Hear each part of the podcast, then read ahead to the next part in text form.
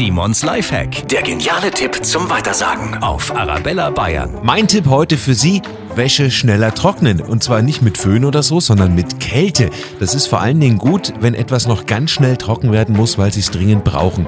Einfach das Kleidungsstück in den Gefrierschrank legen. Die Kälte zieht die Feuchtigkeit aus dem Pulli oder der Hose. Funktioniert natürlich jetzt bei Minustemperaturen teilweise dann auch draußen sehr gut. Also Wäsche im Winter lieber draußen aufhängen. Trocknet bei Kälte schneller. Simons Lifehack, jede Woche gibt's neun. Natürlich auch immer noch mal zum Nachhören für Sie auf arabellabayern.de.